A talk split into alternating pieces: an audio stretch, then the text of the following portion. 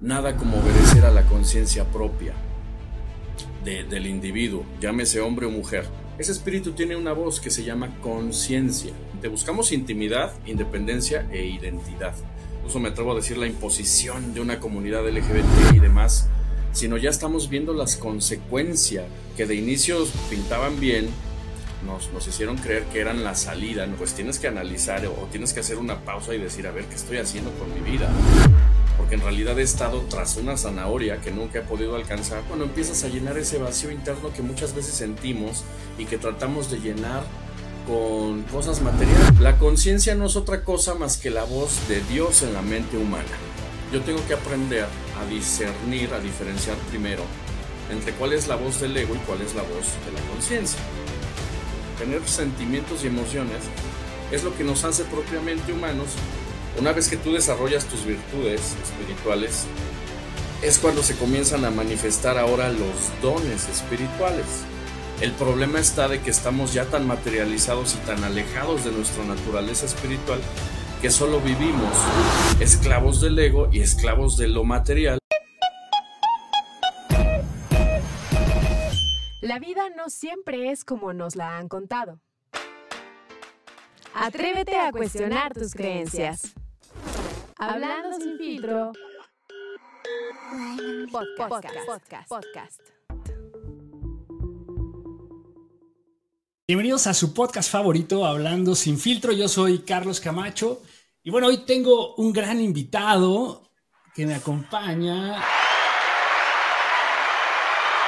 Bienvenido, Druidae, ¿cómo estás?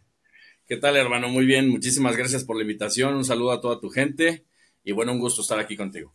Buenísimo, Druidae. Oye, para, arrancar, a ver, si, si tuviéramos que decirle a la audiencia quién es Druidae, ¿cómo te presentarías? Ah, pues un ser humano. Ahorita en este momento soy un ser humano. Tengo una experiencia humana en este momento porque creo fielmente y firmemente que todos somos espíritus en evolución.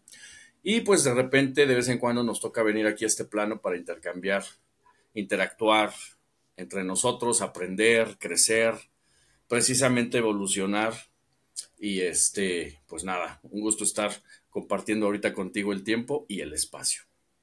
Muy bien, muchas gracias. Justo quería que, tú hicieras esta introducción porque precisamente he, visto mucho de, tu contenido, como ya platicábamos este, en TikTok, por ahí te conocí en una entrevista con, Joaquín Pérez, y, me llama mucho la atención, ¿no? Justo estos temas de las almas, de esta experiencia humana que hoy vivimos, y de cómo a veces, pues también interpretamos nuestra realidad, ¿no? O sea, a veces, eh, hoy quisiera hablar sobre este tema de, la masculinidad, de cómo ha ido evolucionando. Por ahí vi un, un, un, TikTok también que generaste sobre esta esencia de lo masculino y de cómo los hombres hemos perdido esta esencia, que me llamó la atención porque resulta un tanto polémico, podría resultar polémico en, el nuevo paradigma que hoy estamos viviendo y creo que, pues bueno, me, gustaría arrancar con, con, esta idea, o sea, que nos contaras un poquito de dónde surge esta idea y qué opinas justo de estas, estos nuevos modelos de nuevas masculinidades, de lo masculino, de lo femenino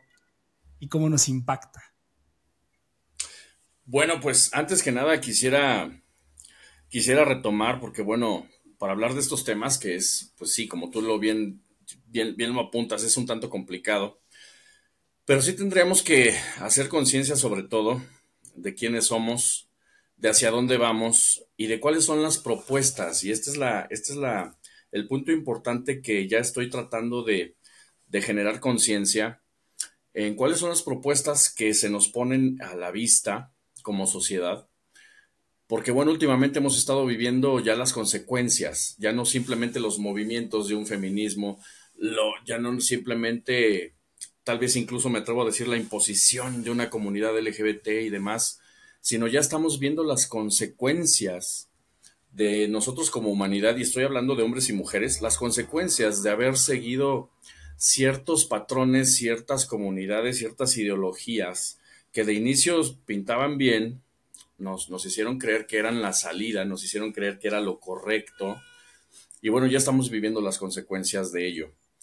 Parte de todo esto tiene que ver también con lo que incluyo y me gusta mucho hablar e incluir en mi discurso, que es nada como obedecer a la conciencia propia del individuo, llámese hombre o mujer.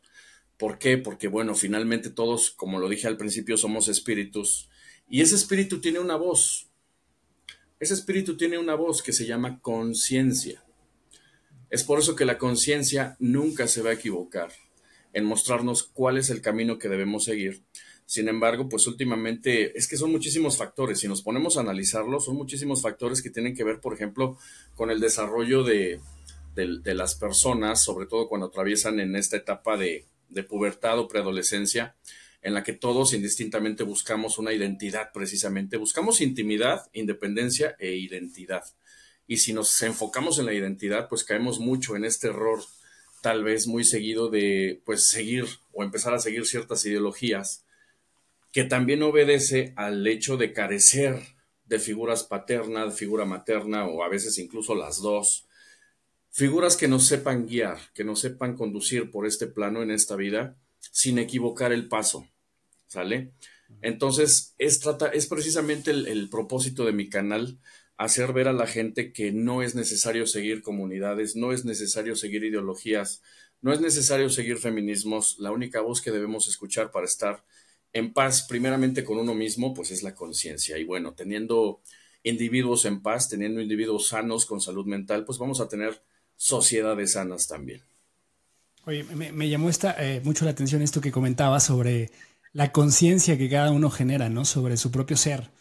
Pero justo en esta conciencia y en estos referentes, porque al final siempre creo que yo lo he vivido como, como esto, lo que acabas de apuntar, en el sentido de que somos producto de lo que vemos, ¿no? O sea, porque al final pues tú vas creciendo, vas evolucionando, a lo mejor algo cuando eres muy pequeño tienes como cierto comportamiento cierta tendencia hacia algún lugar que a lo mejor es más genuino y en el camino te vas pues desvirtuando por justamente estos modelos que, que, te están imponiendo, la cultura, el lugar en donde naciste, los padres con los que creces, etcétera, este referente que tú dices paterno, materno, que son súper importantes.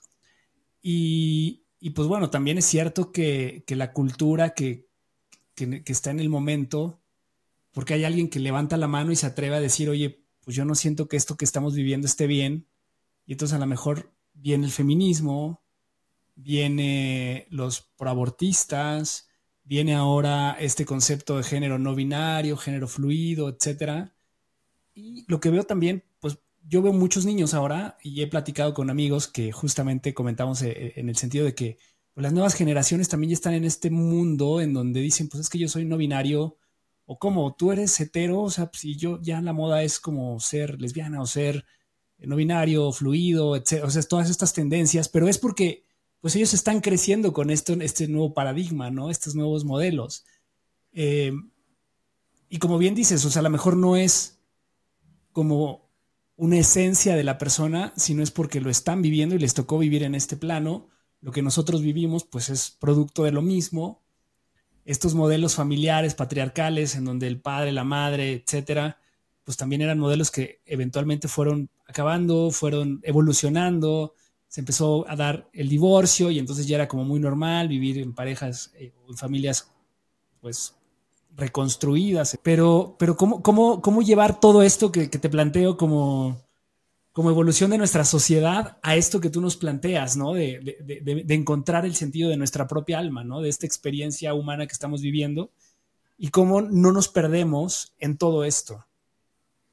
Evidentemente que son muchas, son muchas las propuestas que, como ya mencionaba yo hace ratito, pues nos ponen casi casi en bandeja de plata. Y son sobre todo las personas que carecen precisamente de una identidad ya firme, de una personalidad ya bien construida, de un espíritu sólido, de una conciencia, de una fortaleza mental, pues va a ser muy difícil que caigan en este tipo de cosas porque ya saben quiénes son, porque ya saben cuál es su rol en este planeta y demás. Sin embargo, hay otra cosa, aparte de la conciencia, que se llama ego. Y así como la conciencia es la voz del espíritu, el ego es la voz de la carne, es la voz del cuerpo, es la voz de los instintos más bajos y primitivos que podemos tener. Entonces, si tú observas, hay personas que siguiendo esta voz del ego, si están en un cuerpo de mujer, entonces van a caer en este falso juego de decir, eh, quiero verme más bonita que todas. y quiero tener al esposo más rico que, que, jamás pudiera yo tener y quiero, este, no sé, tener boobies y tener, este, no sé, un cuerpazo y un pelazo, porque están obedeciendo al ego, al que solo satisface, digamos, las cosas superfluas. Si eso lo pasamos a los hombres, la misma voz del ego les vende la idea de que lo que tienen que hacer es tener mucho dinero y lo que tienen que hacer es construir un cuerpo musculoso porque entonces si no nunca van a estar plenos. Y entonces se vuelven esclavos de su propio ego. Y entonces viven, pues vamos, no viven en paz, no viven felices en realidad porque están siempre persiguiendo algo que tal vez nunca llegue. Y con eso viene la frustración. Y con esa frustración vienen híjole, pues también muchas cosas ya de tipo mental en donde pues tienes que analizar o, tienes que hacer una pausa y decir, a ver, ¿qué estoy haciendo con mi vida? Porque en realidad he estado tras una zanahoria que nunca he podido alcanzar, he perdido mi paz, he perdido mi estabilidad, he perdido incluso a veces personas queridas. Y sigo yo aquí empeñado. ¿Por qué? Porque le estoy dando más peso o estoy escuchando más la voz de ese ego que viene del cuerpo, de lo material, que la voz espiritual, que es la que me dice, a ver, tranquilo, serénate, no tienes necesidad de nada de eso.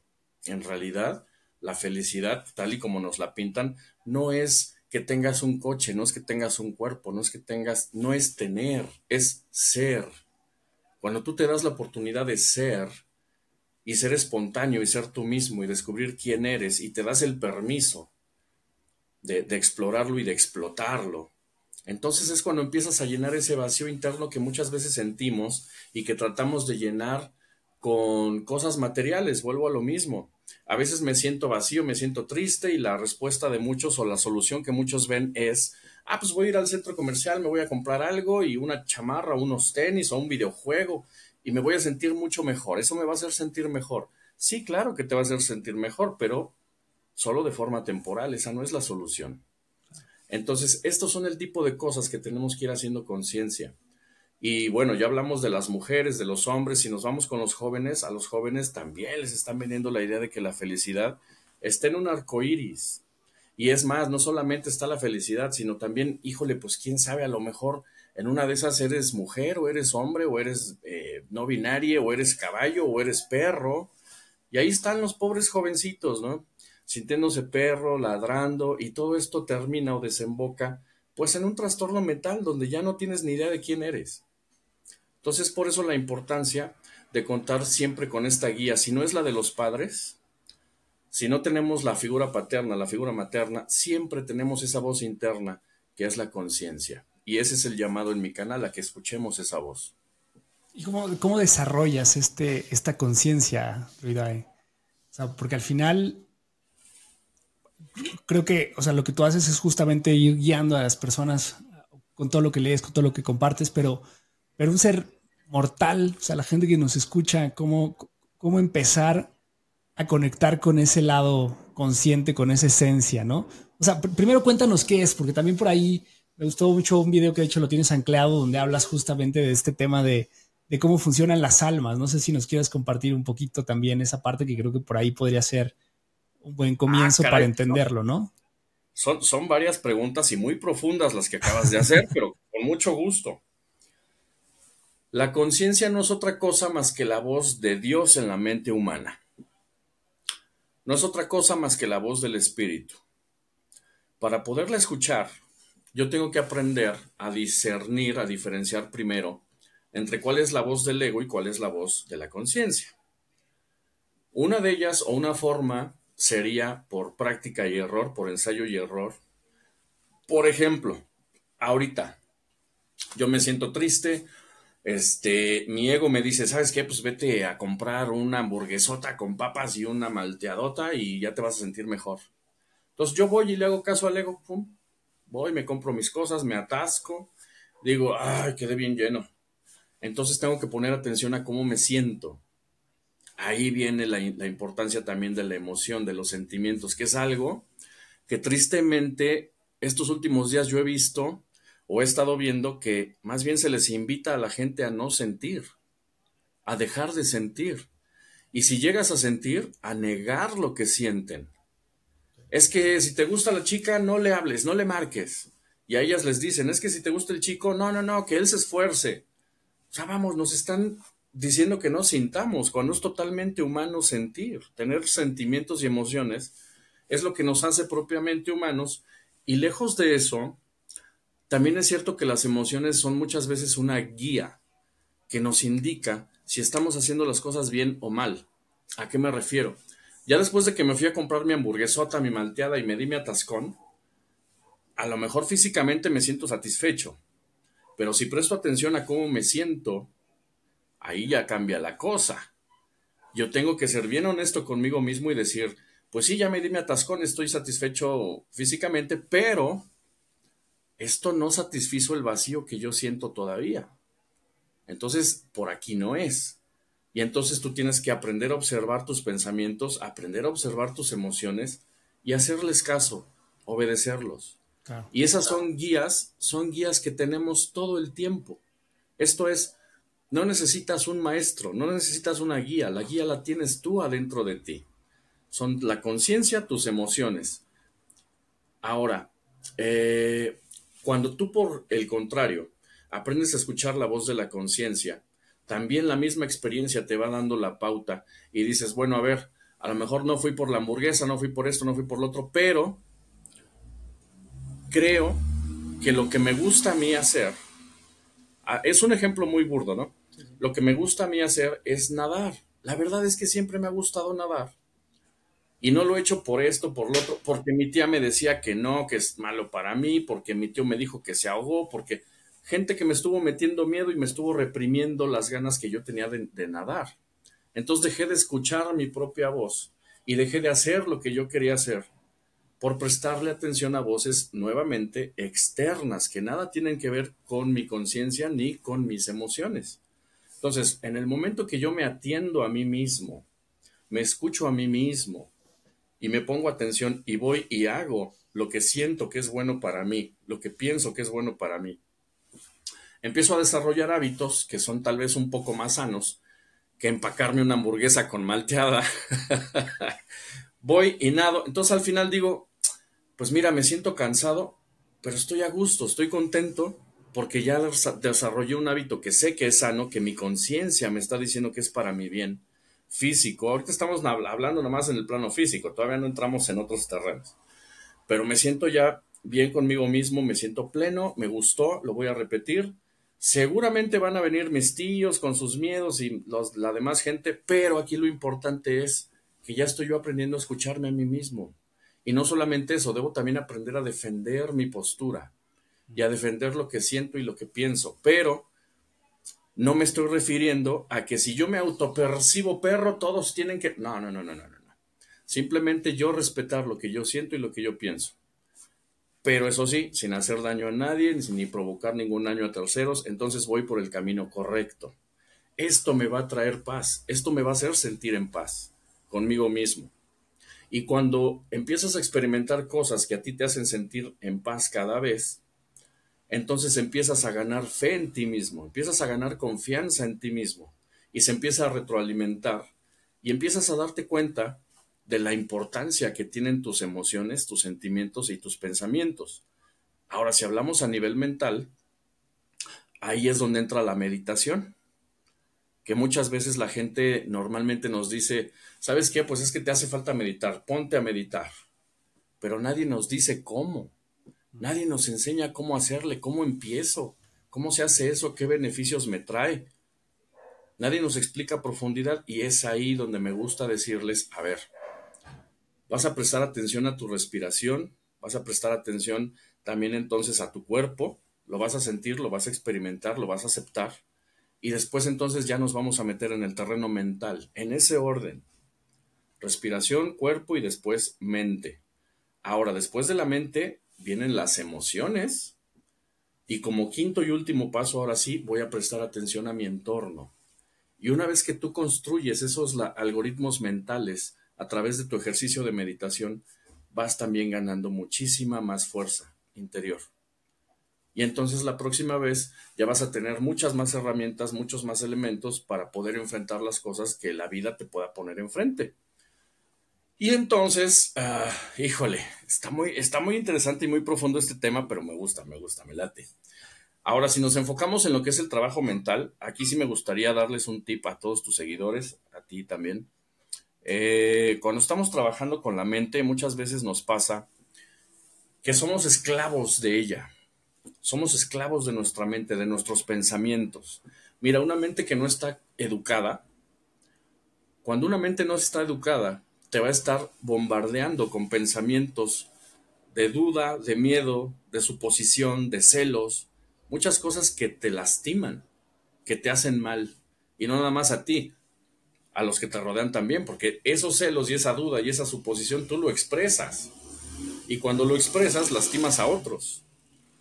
Entonces, cuando tú logras la comprensión de ti mismo y logras acallar estas voces, no solamente dejas de dañarte a ti mismo, también dejas de dañar a otros.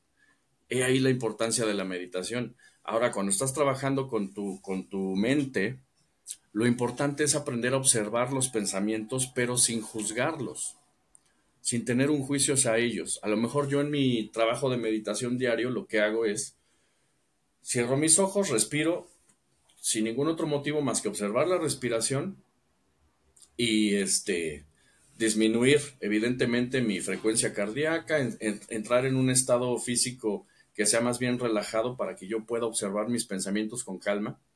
Y una vez que ya estoy en el nivel de la mente, comienzo a observar que por mi mente atraviesan pensamientos que a lo mejor traen miedos o quieren traer duda.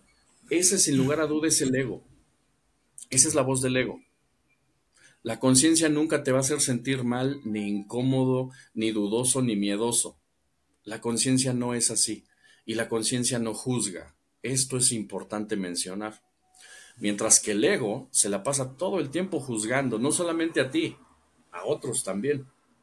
Esos pensamientos que atraviesan por tu mente que te dicen, es que estoy chaparro, es que estoy gordo, es que estoy enano, es que estoy flaco, es que mira ese, parece que no comió, es que mira, y se la pasa juzgando a medio mundo. Ese es el ego. Entonces lo que yo tengo que hacer paulatinamente es aprender a escuchar y a observar sobre todo esos pensamientos, pero sin juzgarlos. Porque ocurre algo bien interesante a nivel mental. Si atraviesa por mi mente un pensamiento mientras estoy meditando y ese pensamiento me dice, ¿lo estás haciendo mal? O seguramente mañana va a pasar algo terrible. Lo que tengo que hacer no es juzgar ese pensamiento, porque si lo juzgo, entonces es otra vez el ego juzgándose a sí mismo. Y entonces empiezo a crear una maraña de pensamientos en mi mente y lejos de educarla, la estoy todavía maleducando más. El truco que todos debemos tomar en cuenta aquí es precisamente nada más aprender a observar sin juzgar. Entonces, en el momento que atraviese ese pensamiento y me diga, mañana va a ocurrir algo catastrófico, Simplemente observo ese pensamiento. Observo cómo nace en mi mente, cómo gana fuerza, cómo cada vez ocupa más espacio en mi mente hasta que plenamente ocupa toda mi mente y luego cómo paulatinamente va haciéndose pequeño hasta que desaparece. Aquí lo importante es observarlo, pero sin juzgarlo, solamente observarlo y haciéndome consciente de él. Esto es lo que le va a ir dando cada vez más fuerza a la voz de mi conciencia le va a ir cada vez, dando más fuerza a la voz de mi conciencia y el ego se va a ir aplacando cada vez. Ahora, no se trata de aplacar o de controlar el ego, porque la conciencia no controla, el que controla es el ego. Se trata simplemente de hacernos conscientes que está ahí. Esto es más que suficiente para que entonces paulatinamente vayamos ganando salud mental, estabilidad mental, hasta que llegue un momento en que tú seas el dueño de tu mente y tú le digas a tu mente en qué quieres pensar y poder enfocar tu atención en aquello que tú quieres pensar. Y entonces poco a poco van a ir desapareciendo esos pensamientos que llegan de manera, digamos, espontánea y sin que tú lo quieras. Vas a dejar de ser el esclavo de tu mente, ahora vas a ser el amo de tu mente. Y vas a, vas a ocuparla o tu mente va a ser una herramienta que tú vas a ocupar, pero ahora para tu bien. Ya no te va a hacer sufrir, ahora te va a ayudar. Esa es la diferencia entre una mente educada y una que no está educada. Me hiciste recordar también con esto que, nos compartes, pues justamente es este miedo que tenemos hacia el futuro o estos pensamientos del pasado que creemos que vamos a repetir, ¿no? Y hay un autor que a mí me encanta que se llama Eckhart Tolle, que tiene un libro muy famoso que se llama El Poder de la Hora. Y apenas, escuchaba, y apenas escuchaba una entrevista y entonces él hablaba justo de que debemos aprender a vivir en el plano horizontal, ¿no? Porque al final, perdóname, en el plano vertical, o sea, tenemos dos planos y que de hecho por ahí a lo mejor, ahorita hablamos de esto, él decía que por ejemplo la cruz de, de, Jesús, ¿no? De que fue crucificado y demás, que es un símbolo muy antiguo, que, que, incluso podría representar en algún momento estos planos, ¿no? Existenciales, en donde si nosotros nos vamos al plano vertical, pues es solo lo que está pasando aquí. Y este ejemplo que ponías, ¿no? En donde tú tienes una angustia por cosas que van a pasar en el futuro, pues sí pueden llegar porque, como bien dices, no tenemos una mente educada, tenemos el miedo de que pudiera ocurrir, pero, pero la, la parte interesante es que el 99% de las cosas que pensamos que van a suceder no pasan como pensamos. Entonces, lo que tenemos que hacer es regresar justamente a este plano vertical en donde estamos, que es el presente, que es lo único que hoy está pasando. Porque si pensamos en mañana, pues mañana no sabemos. Cuando lleguemos a mañana, el mañana va a seguir siendo futuro, ¿no? Y entonces vivimos en ese plano horizontal. Y entonces acá, eh, justo esto, o sea, conceptualmente suena muy, como muy lindo, ¿no? De hay que vivir el presente, no te preocupes por el, por el futuro. Y lo he hablado aquí en muchas ocasiones, pero me gustaría saber tu, opinión de esto, porque al final, pues sí, creo que es bueno a veces generar expectativas, porque pues somos seres que a lo mejor nos caracteriza justo nuestro raciocinio en, planear, en, en, poder acordar, por ejemplo, esta entrevista que hoy estamos teniendo, pues fue producto de planear algo hacia futuro, ¿no? De, oye, tengo este, esta idea, vamos a, sentarnos a platicar, llegamos acá, pero yo no me estoy generando la expectativa previa, sino en este momento pues está fluyendo la conversación, estamos disfrutando esto, pero, pero o sea, ¿cómo, cómo vivimos en estos planos, ¿no? En este plano vertical y horizontal, y que justamente esto que nos compartes de, de, de, acallar nuestra mente con estos pensamientos catastróficos y, de que lo vamos, lo vamos viviendo, ¿no? Pero, pero es muy difícil, eh, Druidae. Fíjate que con este tema que tocas de la cruz, hay un libro que a mí me gusta estudiar mucho, cada que tengo oportunidad, que se llama El libro de la vida verdadera. Es considerado como el tercer testamento, es un escrito aquí en México, consta de 12 tomos, también he hablado de él en mis videos. y en preguntar de él en algún momento. Y en alguno de estos tomos, sí, claro, y en alguno de estos tomos lo que nos explica es que precisamente la cruz, lo que significa el, el, el travesaño, o el madero que está acostado significa nuestra vida material que es limitada y que no puede pasar, no puede trascender más allá de este plano, pero hay otro que está totalmente este, pues vertical, que es elevado, y ese es el que simboliza precisamente la evolución eterna e incansable del espíritu en búsqueda de su perfección y su elevación en todo momento. Y bueno, nada más quería hacer esa acotación. Ahora, en cuanto a vivir el, el ahora, también es muy cierto que, y, de hecho me parece que hasta científicamente, ¿no? Está comprobado que si yo soy una persona que me la paso normalmente preocupado por lo que va a pasar mañana, pues no voy a tener tampoco paz mental nunca. Lo mismo ocurre si me la paso aferrado al pasado, sin perdonar y sin saber soltar las cosas que me hayan pasado. ¿Por qué? Porque esto me va a tener repitiendo constantemente la misma persona todos los días y esto me va a, generar una rutina de la cual yo me voy a hacer yo solito esclavo. Y voy a estar todos los días viviendo lo mismo. Y es por eso que muchas veces tienen esta sensación de que todos los días son iguales.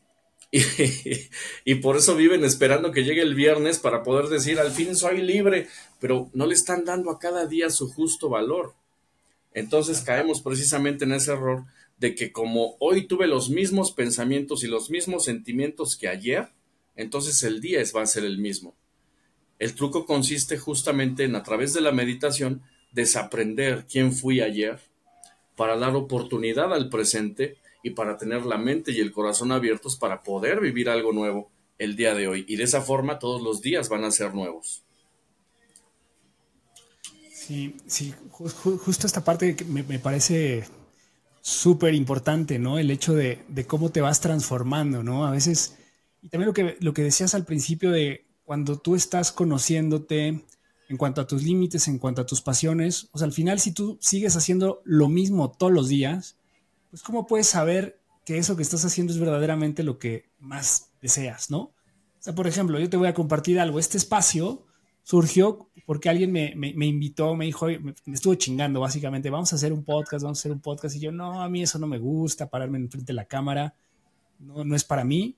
Y yo hoy te puedo decir que es una de las más grandes experiencias que he tenido en mi vida, porque me ha transformado en muchos aspectos. Una, que ya no me da pena hablar en la cámara, que ya no me importa el que la gente me pueda juzgar, que me encanta descubrir temas nuevos, he aprendido muchísimo, me da como esta, este ímpetu por seguir aprendiendo, por seguirme explorando, me he conocido más eh, a partir de muchas herramientas y de gente con la que comparto. Entonces descubrí una pasión y descubrí una pasión de a través de una serendipia, ¿no? Básicamente, porque fue fortuito, fue este proceso en el que, pues si yo no hubiese atrevido y no hubiera aceptado esa invitación, probablemente pues seguiría como en el mismo camino, ¿no? Y, yo creo que las cosas son así, como bien dices, creo que lo que nos falta a veces es observar, porque muchas veces hacemos cosas simplemente porque quiero hacerlo, pero no te das cuenta de lo que te está generando. O sea, puede ser que tengas tú la, idea de que algo que no tienes, cuando lo tengas, va, a ser lo que te va a dar la felicidad, como también lo, mencionabas al principio de, de la conversación y realmente no nos damos ni la oportunidad porque, porque muchas veces dicen que lo peor que te puede pasar es desear algo y no tenerlo o alcanzar eso que deseas, ¿no? Porque justamente estás viviendo en el ego, estás viviendo en esta idea de que algo material o algo o una persona, una compañía, etcétera, va a ser lo que te va a dar la felicidad. Pero creo que si no estás feliz contigo internamente, cuando llegue lo que llegue, no lo vas a disfrutar. O sea, yo, yo, yo no estoy peleado con las cosas materiales. O sea, yo creo que es como una consecuencia, como bien lo decías, ¿no? Cuando tú estás trabajando el ser, pues llega todo el proceso del, hacer y del tener, ¿no? Como una consecuencia de esto que hoy estás tú construyendo. Y justamente darte la oportunidad de vivirlo, pero de manera consciente, de saber, oye, me echo la hamburguesa y pues no me siento bien, estoy subiendo de peso, me estoy inflamando, físicamente no me siento pleno, me siento más cansado porque pues no, me, no es un alimento que, nutra mi cuerpo. En cambio hago ejercicio y noto un cambio, ¿no? Tengo un mejor estado de ánimo, tengo más fuerza, me dan ganas de hacer otras cosas, de alimentarme mejor, no sé, o sea, pero esto es, o sea, es un ejemplo muy, muy, muy simple, me parece, pero yo creo que nos da esta, esta pauta para decir, pues verdaderamente es lo que tendríamos que hacer siempre, pero, pero a veces, justo como dices, en este rush del día a día, pues ya vivimos en un loop. O sea, vivimos clavados en la oficina, en nuestra vida cotidiana, en las cosas que hacemos todos los días. Y es muy difícil salir. O sea, justamente creo que la clave, como bien dices, es el desaprender a estas cosas que hoy estamos viviendo para poder aprender algo nuevo. Darte la oportunidad de incomodarte quizás también es una de las claves que yo he descubierto que a mí me ayuda mucho porque el incomodarte te permite justamente ir avanzando, ¿no? Romper esos miedos, esos patrones. Así es.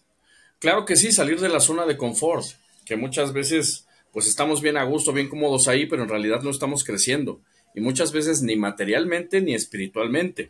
Esto también obedece mucho al, al hecho de que, por ejemplo, una persona que dice, no, ¿sabes qué? Es que hasta que yo tenga, no sé, un Mustang Shelby del 69 no voy a estar feliz, no voy a ser feliz.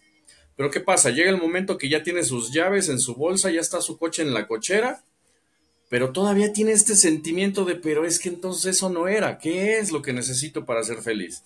Esto pasa cuando le damos al César lo que es del César, pero no le damos a Dios lo que es de Dios. Y no estoy hablando de religión, a mí no me gusta hablar de religión. Pero entonces, no solamente tengo que cumplir con mi materia, también tengo que escuchar a mi espíritu y saber cuál es la misión que tengo yo aquí espiritualmente, no nada más materialmente. Y una de las misiones, o bueno, la misión que todos, todos, todos, todos tenemos, es justamente es aprender a escuchar la voz de la conciencia. Cuando la aprendes a escuchar es que empiezas entonces ahora sí a desarrollar tus virtudes espirituales. Y una vez que empiezas a desarrollar estas virtudes, créeme que ya nunca te vas a sentir solo, aunque estés solo físicamente.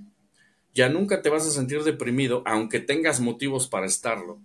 Ya no vas a sentir ansiedad, aunque también tengas motivos para tener ansiedad. Ya no lo vas a sentir. ¿Por qué? Porque ya encontraste la fortaleza dentro de ti.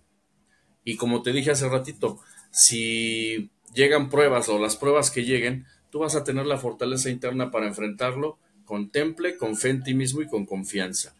Esto a lo mejor suena a, un este, discurso barato, trillado, pero créeme que va mucho más allá. Una vez que tú desarrollas tus virtudes espirituales, es cuando se comienzan a manifestar ahora los dones espirituales. ¿Qué es un don espiritual? Una vez que tú ya te haces consciente de esta naturaleza espiritual que posees y que evidentemente también estás atendiendo a tu materia, porque pues no podemos sobrevivir si no comemos, ¿verdad?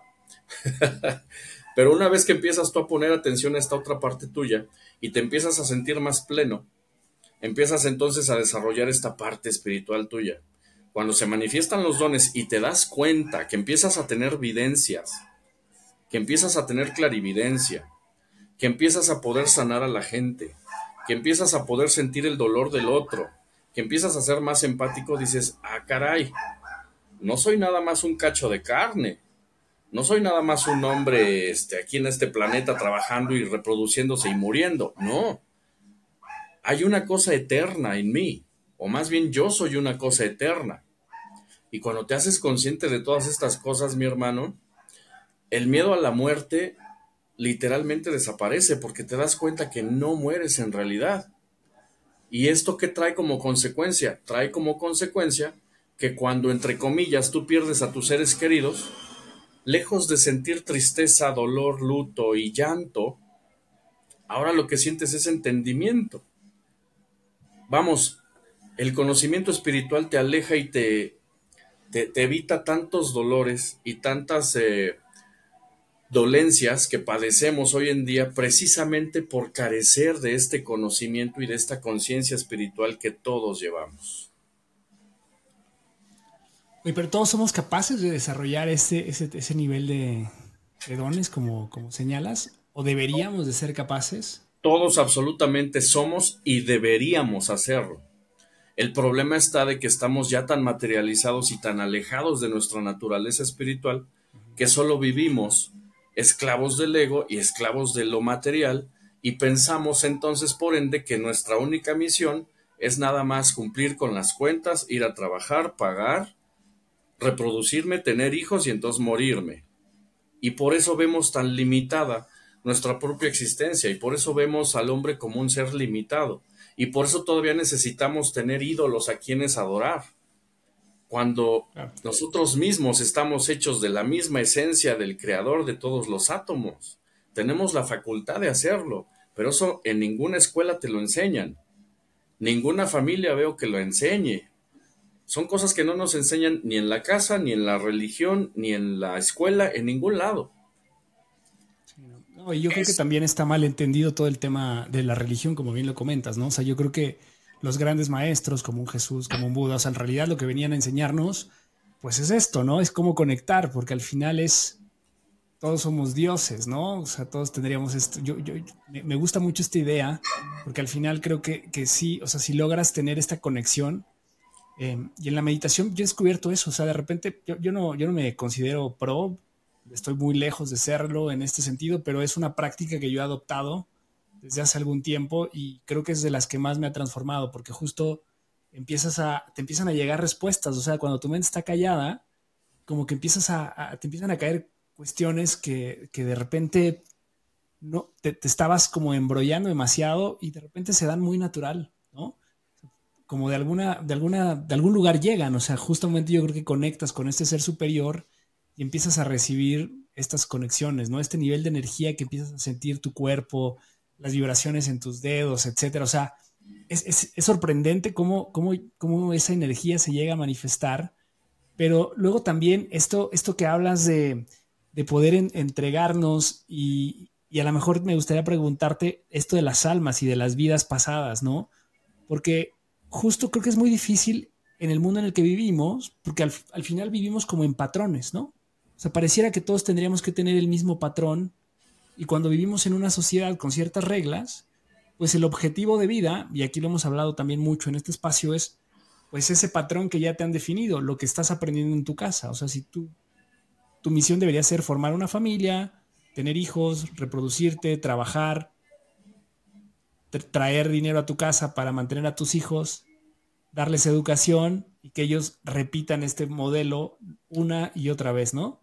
O sea, eso sería como el patrón ideal, encontrar el amor de tu vida, por supuesto que es algo súper importante, porque si no tienes a tu media naranja, pues, pues estás inacabado, ¿no?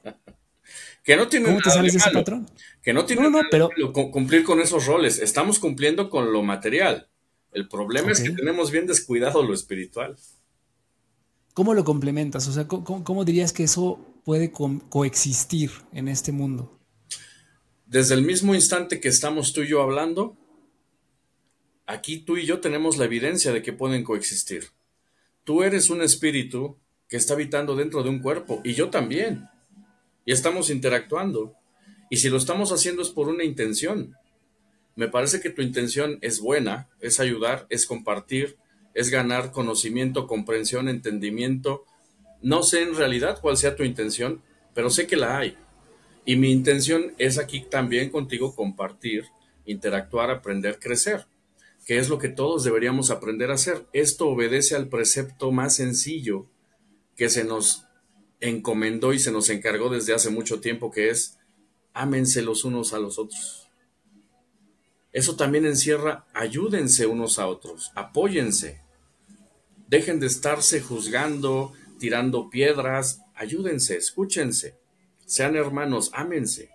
Esto que tú y yo estamos haciendo es la mejor prueba de que el espíritu y la materia coexisten y deben coexistir en armonía. Es cuando nosotros le prestamos toda la atención a lo material y se la quitamos a lo espiritual que entonces viene la crisis, viene el caos, viene la confusión. ¿Por qué? Porque, hermano, todo el tiempo el reino espiritual se está manifestando sobre lo material. Tú sabes que el plano material está en una tercera dimensión, lo espiritual es infinito. Entonces, con esa simple y sencilla razón te das cuenta de que es mucho más fácil que el reino espiritual influya en lo material a que sea al revés. Lo único que tenemos que hacer nosotros es abrir nuestro canal para poder recibir esa influencia espiritual de tantos y tantos seres que están queriendo guiarnos, que están queriendo ubicarnos. Estoy bien seguro que tú, por ejemplo, tuviste antepasados que ahorita, pues evidentemente a lo mejor ya trascendieron, ya no están, digamos, en cuerpo aquí, pero sin embargo, desde el valle espiritual te están guiando y están quitando obstáculos de tu camino y muchas veces nosotros ni conscientes estamos de ello. ¿Cómo me doy cuenta de ello? Justamente a través de la meditación y a través del despertar de tus dones te das cuenta de todo ese reino espiritual que existe y que tú lo acabas ahorita de decir, ya cuando empiezo a meditar las ideas se aclaran y esto es perfectamente natural. ¿Por qué? Porque cuando tú tienes claridad en tu pensamiento y paz en tu corazón, te estás convirtiendo en el canal perfecto para que a través de ti se comunique todo ese reino espiritual que es luz, que es sabiduría, que es progreso, que es ciencia. ¿Tú cómo crees que le hacía Nikola Tesla? Él no tenía un supercerebro superdotado, superinteligente, no. Él lo que tenía era apertura espiritual. Por eso recibía tanta, tanta comunicación y tanto conocimiento del reino espiritual y no nada más del reino espiritual, de otros mundos habitados, pero bueno, esos son otros temas más profundos todavía. También dicen que Albert Einstein también eh, en todo este tema de, de, la física cuántica y demás influyó muchísimo y él hablaba mucho en, estos temas más espirituales, que de hecho tuvo un aporte muy importante en este terreno, ¿no?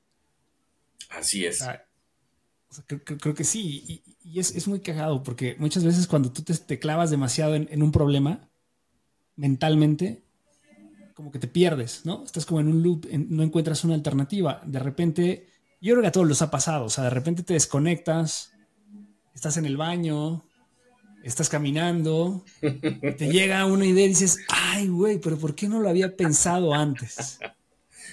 Justamente son estos momentos en donde conectas o desconectas más bien la mente y tu corazón empieza a actuar, ¿no? Esa intuición que te da esas respuestas. Y ahora yo creo que también el tema que hemos desconectado corazón con mente ha sido importante en este, en este mundo. Yo creo que se está retomando mucho esta idea, ¿no?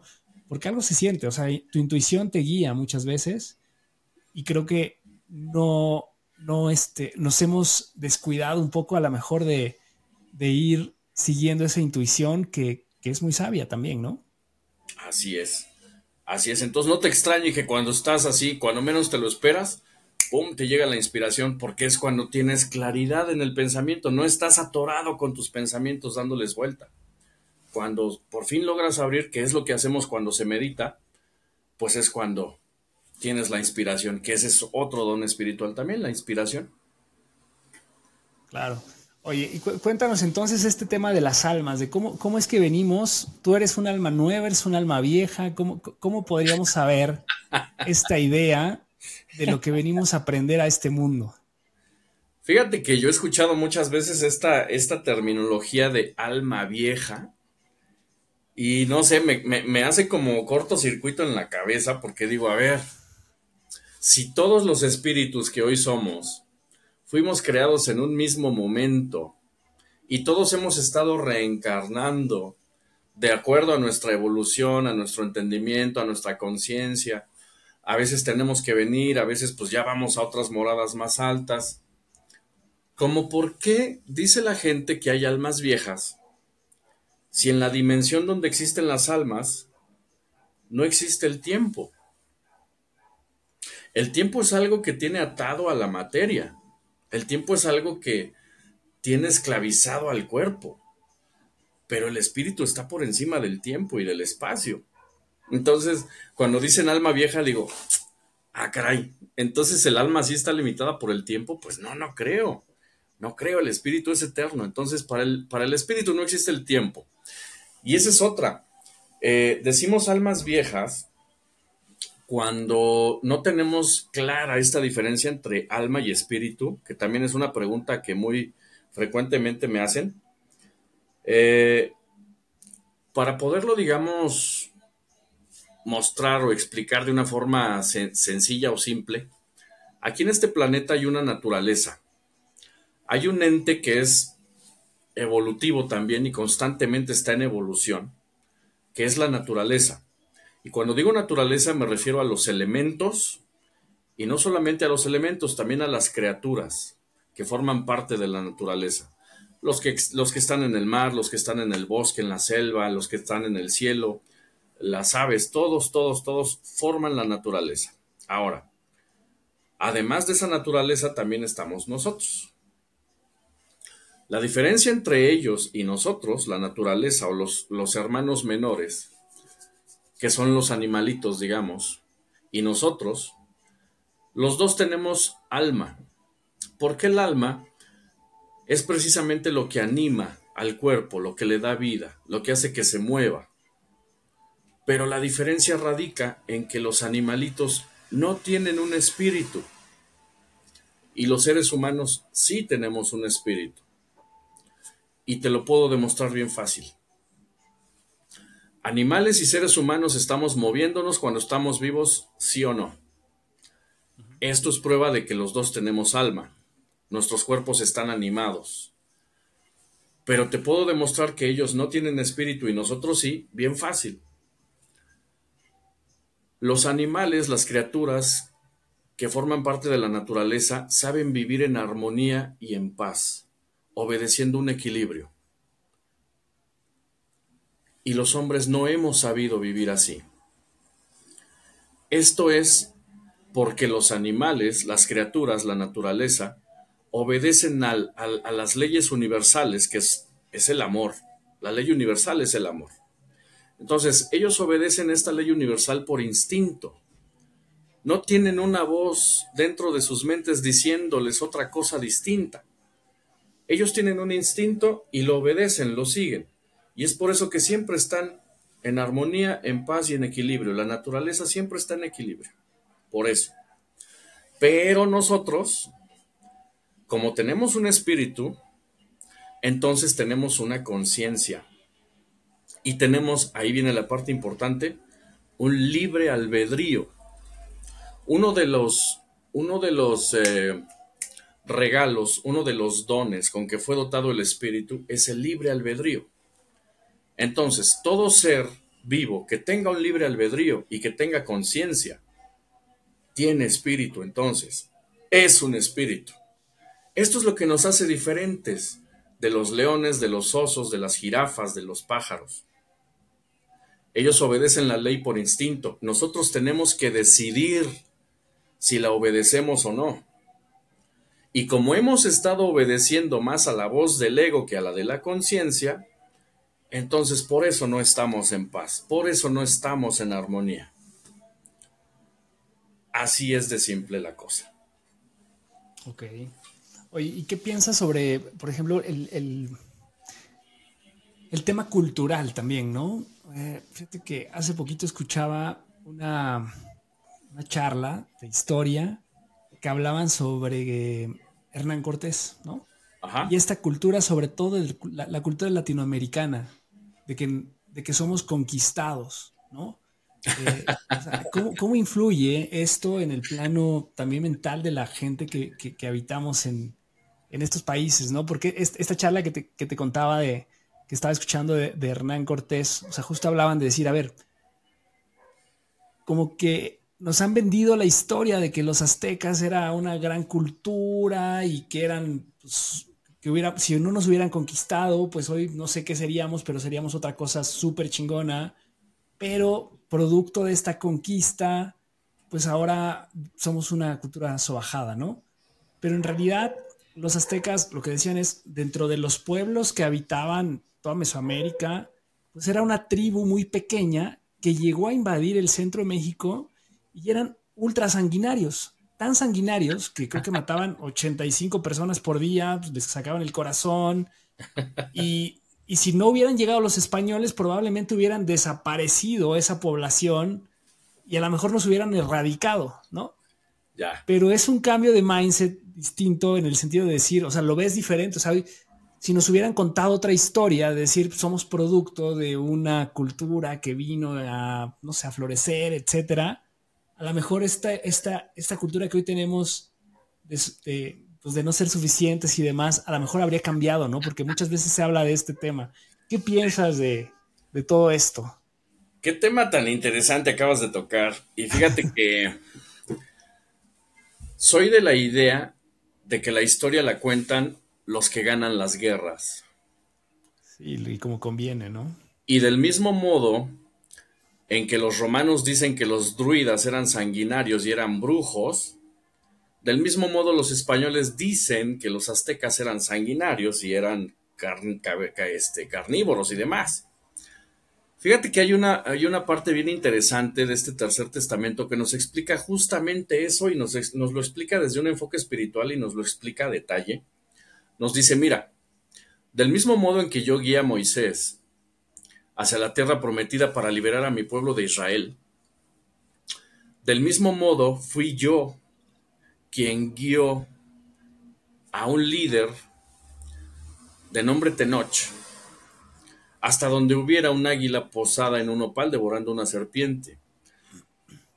Señal o símbolo del espíritu venciendo al cuerpo, a la materia. Señal de la conciencia derrotando al ego. Señal de lo divino derrotando a lo terrestre.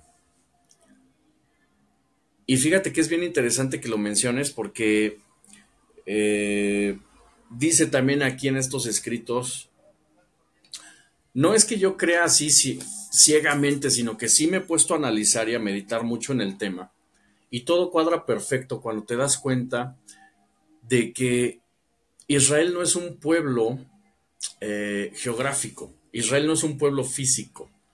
Desgraciadamente que si yo le digo ahorita a alguna persona, ¿sabes qué? Israel en su mente luego, luego van a venir imágenes de allá del Medio Oriente y demás y ese tipo de cosas, cuando Israel en realidad es un pueblo espiritual. Me explico. Los españoles cierto es que tenían como misión traer acá a, a América la idea de un solo creador. Porque si bien es cierto el culto que mantenían los aztecas era sencillo y era agradable, eh, era necesario que aquí en estas tierras se supiera que solamente existía un solo creador. Entonces, espiritualmente hablando, te estoy explicando todo esto, ¿eh? Esto es el enfoque espiritual. Entonces, desde el otro lado del continente, del océano, del, viejo continente, fue, digamos, encomendada a un grupo de, hombres la misión de traer la información de que solamente había un creador. Esa era la misión con la que fueron, digamos, enviados los españoles acá. Pero ¿qué pasó? Los españoles, lejos de eh, cumplir con esa misión que traían, se dejaron nuevamente, pues, llevar, se dejaron someter por su materialismo, por su ego, se dejaron, este, ¿cómo se llama? Ah, alumbrar o deslumbrar más bien por los, bienes materiales acá de, América, empezaron a abusar de las mujeres, mataron a los niños, hicieron esclavos al pueblo que habitaba aquí en este lado de, de América. Y entonces es por eso que tiempo después, casi, casi de inmediato, es que el pueblo de México recibe la caricia de la ternura universal, que ese es otro tema también bien mal entendido y bien mal interpretado el tema de María, que no es otra cosa más que la ternura universal. Sin embargo, si hoy en día yo te hablo de María, mucha gente va a venir a su mente la imagen de una virgen que está aquí en la Basílica de Guadalupe, en México, y de ahí no la pasan. De ahí más arriba no tenemos todavía entendimiento. Entonces son cosas que tenemos que ir poco a poco haciendo conciencia. Eh, María no es otra cosa más que la ternura universal. Así como el Creador lo podemos comprender como el amor. Que todo lo mantiene unido, todo lo, mantiene vibrando y en constante evolución. María es la ternura universal. Es por eso que al ver esta injusticia que se cometió sobre este pueblo, pues casi, casi de inmediato fue que María, la ternura divina, dijo, a ver, a ver, a ver, a ver, a ver. Tranquilos, este es mi pueblo, estos son mis hijos. ¿Por qué? Porque se trata de Israel. Israel es un pueblo, lo repito, espiritual. Y si bien es cierto, aquel pueblo está reencarnando en este país mexicano, también es cierto que hay muchos espíritus ya con la evolución necesaria encarnando en varias latitudes del mundo. Esto es, México no tiene por qué llenarse de orgullo y de soberbia y decir yo soy el pueblo de Israel. No, es todo lo contrario. Entre más consciente te haces de la responsabilidad que tienes con la humanidad, espiritualmente hablando, más humilde debes ser más sencillo debe ser y más entendimiento debe existir en tu, en tu mente y en tu espíritu, precisamente dejando que sea tu conciencia la que guíe tu voz. Es así como yo te puedo dar, digamos, una explicación grosso modo de lo que ocurrió entre España y México. Ok. Sí, me, pareció muy interesante porque, de nuevo, para mí creo que la clave de todo justo es el, pensamiento, ¿no? Las ideas que tú te estás contando que pasan en tu vida para poder encontrar justamente tu propio sentido de vida, ¿no? O sea, como que no tienes que ser condicionante de algo, pero muchas veces pareciera que sí somos un, condicionante de, pues, de nuestro, de nuestro pasado, ¿no? O sea, esta, esta cultura del cangrejo, esta cultura de, de, como te decía, de a lo mejor pareciera que somos muy empáticos, pero al mismo tiempo, si alguien brilla más, nos cuesta trabajo, ¿no? Este tema de la envidia. Yo creo que el tema de la compasión, como, como bien lo hemos comentado, es de los temas más complejos. Y lo que yo abogo mucho es este, esta idea de que tu pasado no te condiciona, ¿no? Para las cosas que quieres alcanzar, que justamente tienes que ir encontrando tu propio sentido, pero, pero me llama mucho la atención el tema de la historia porque, como bien lo dices, la historia la cuenta quien gana, ¿no?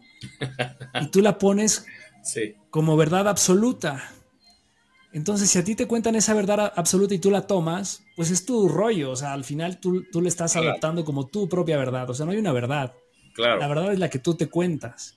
Entonces, ¿qué, qué es lo que nos... Y un poco para ir también cerrando el capítulo, es con todo esto que hemos, que hemos hablado, creo que, es una manera que a mí me, encaja muy bien en el sentido de qué verdad me estoy contando para poder encontrar mi propio sentido y esto que me haga sentir bien genuinamente, ¿no?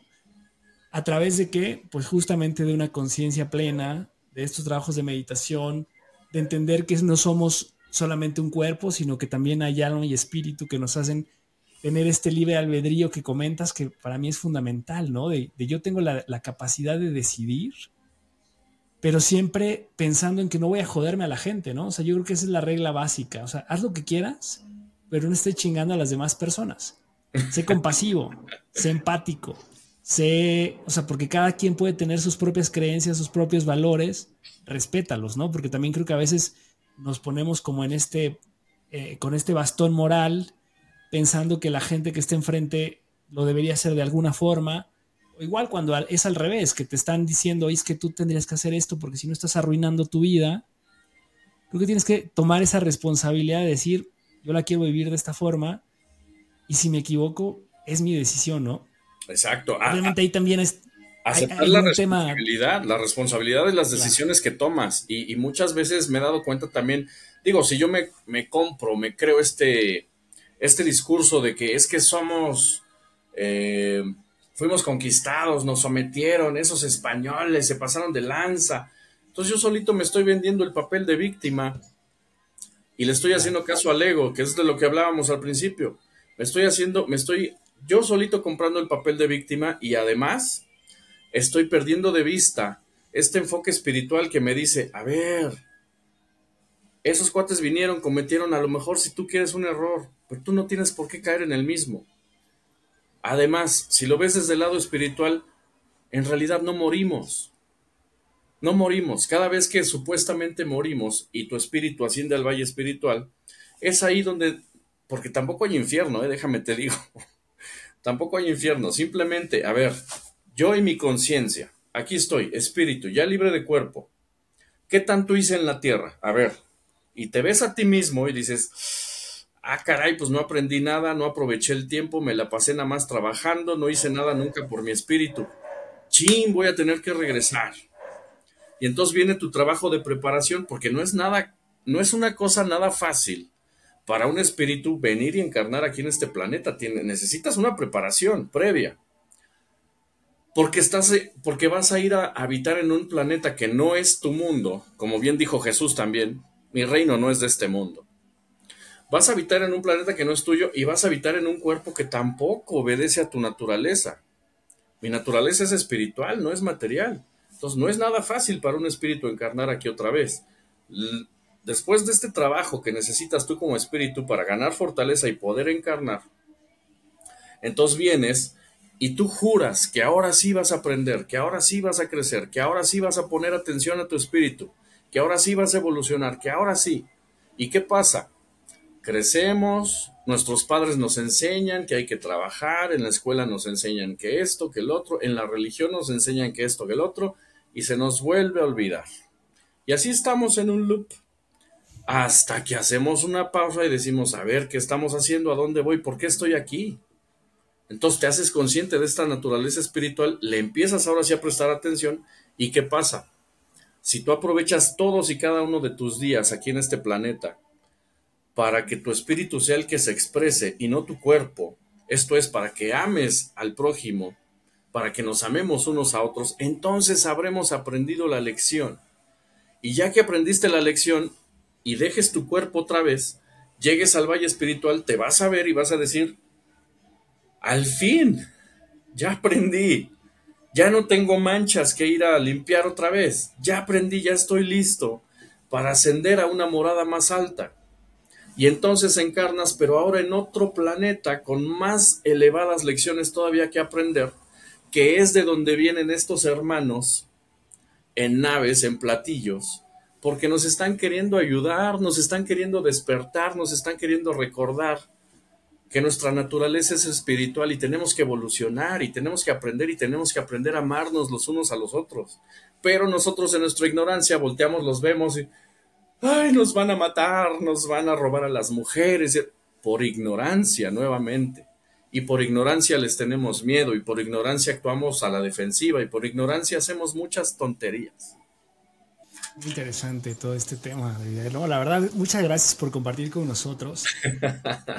un gusto. Ya, nos diste un montón, un montón de, ideas y demás, pero me gustaría preguntar si tienes algo que a lo mejor no hemos tocado y que creas que vale la pena retomar o rescatar para, para, para que nos des un mensaje final a la audiencia. Fíjate que hace poco fue invitado por un canal que se llama El regalo de tu partida, en donde nos nos compartieron muchas experiencias, sobre todo mamás, que tuvieron la oportunidad de vivir la experiencia de ver trascender a sus hijos a una edad muy temprana. y muchas de ellas se culpaban a sí mismas y muchas de ellas no hallaban una explicación y muchas de ellas no encontraban consuelo hasta que nuevamente viene la explicación espiritual a traer un poco de calma, un poco de paz y un poco de entendimiento. Y muy limitado, muy a mi modo y muy torpemente como normalmente hablo, pero traté de explicarles que hay ocasiones en que los espíritus vienen, encarnan, pero solamente por un pequeño espacio de tiempo, precisamente para dar una lección a alguien, para poder limpiar esas manchas que todos traemos. Si no tuviéramos manchas que limpiar o lecciones que aprender, ni siquiera estaríamos aquí tú y yo, hermano. Entonces, una vez que cumplen con esa misión estos espíritus, ya no les es más requerido llevar otras cosas eh, a cabo aquí en este planeta. La muerte corta el hilo de esa existencia humana. Mi padre en sus altos juicios dice, ¿sabes qué? Hasta aquí llegaste, ya estás listo para habitar otra morada porque ya tienes la evolución necesaria, ya tienes la preparación y la experiencia para poder convivir con hermanos más elevados, más conscientes que, en este planeta. Entonces, lejos de sentir dolor, lejos de sentir duelo y llanto, como te decía yo hace rato, se trata de comprender esta, esta parte que precisamente por tener descuidada la naturaleza espiritual no nos damos el tiempo de estudiar, mucho menos de entender y mucho menos de hacernos conscientes de ella. Pero una vez que te haces consciente, comprendes muchas cosas, viene la luz del entendimiento y entonces esto disipa los dolores, esto disipa todo el llanto y todo el dolor que pudieran esas madres eh, tener o estar experimentando precisamente por no comprender esta parte. Entonces, quise cerrar con ese, con ese mensaje porque, pues no sé, tal vez en tu audiencia haya alguien que esté pasando por una experiencia similar. Créanme que no hay motivo de dolor ni de llanto claro, este, este tema de la aceptación y del dolor, de los duelos, pues creo que es algo que nos cuesta mucho, ¿no? O sea, para personas que hemos pasado por, por un duelo de un ser querido, pues evidentemente no es fácil, pero, pero creo que esto que hablas para mí ha sido transformador, ¿no? Cuando empiezas a resignificar y entonces le encuentras un sentido de la presencia de esa persona en tu vida y de que justamente pues te da esta oportunidad de que lo que hoy haces aquí que sea mejor, ¿no? O sea, porque es, ya, ya encuentras un para qué de su existencia y para qué de su presencia en tu vida, ¿no? ¿Por qué estuvo ahí? Si te clavas en el aspecto negativo de por qué se fue y no hice lo suficiente, etcétera, creo que es un loop que, pues, o sea, ya se fue y no aprendiste la lección y entonces tú estás desperdiciando esa oportunidad Exacto. que esa persona te vino a dar. Exacto, ya tienes la lección, ahora aprovechala. Y una, y una pregunta que les hice en aquel grupo fue, ¿cómo te gustaría que te viera tu hijo? Si yo te dijera que en este momento el niño al que tú le lloras y al que tú le guardas duelo y dolor, si yo te dijera que en este preciso momento y todos los días de tu vida te está observando, ¿cómo te gustaría que él te viera? ¿Envuelta en llanto o aprovechando la lección y creciendo cada día? esta pregunta pues vino a cambiar totalmente el panorama, ¿no? De nuevo es el enfoque que tú le das a tus pensamientos, ¿no? Para que creas la vida que, puedes construir. Exacto. No, gran cierre, mi buen Druidae. Oye, cuéntanos en dónde te puede encontrar la audiencia, eh, compártenos eh, qué pueden hacer contigo. Pues fíjate que el buen Paco Web, que por cierto ha tenido muchas broncas ahorita últimamente en TikTok, Paco Web, pero él me había ayudado a, construir una, este, un sitio web donde yo tenía todos mis enlaces bien bonito, bien organizado y todo. Pero pues hubo problemas últimamente. Sin embargo, pues está bien fácil, tanto en Twitter como en el grupo de Telegram, en TikTok y en YouTube, en esas cuatro redes básicamente. Ah, también en Spotify, porque también tengo por ahí un podcast. En estas cinco, con el simple nombre de Druidai, ahí estamos presentes. Perfecto. Pues muchas gracias, amigo. Gracias por compartir con nosotros, con, la audiencia. Y pues bueno, no me resta más que darte un gran aplauso. y pues bueno, amigos, de verdad, muchas gracias. Si disfrutaron este capítulo como yo, por favor, denle like, compártanlo. Eh, síganos en nuestras redes, igual en TikTok, en Instagram, en YouTube, como Hablando Sin Filtro Podcast. A mí me pueden encontrar como yo, Carlos Home. Y pues, Drudea, muchísimas gracias. Amigos, nos vemos la próxima semana. Cuídense mucho.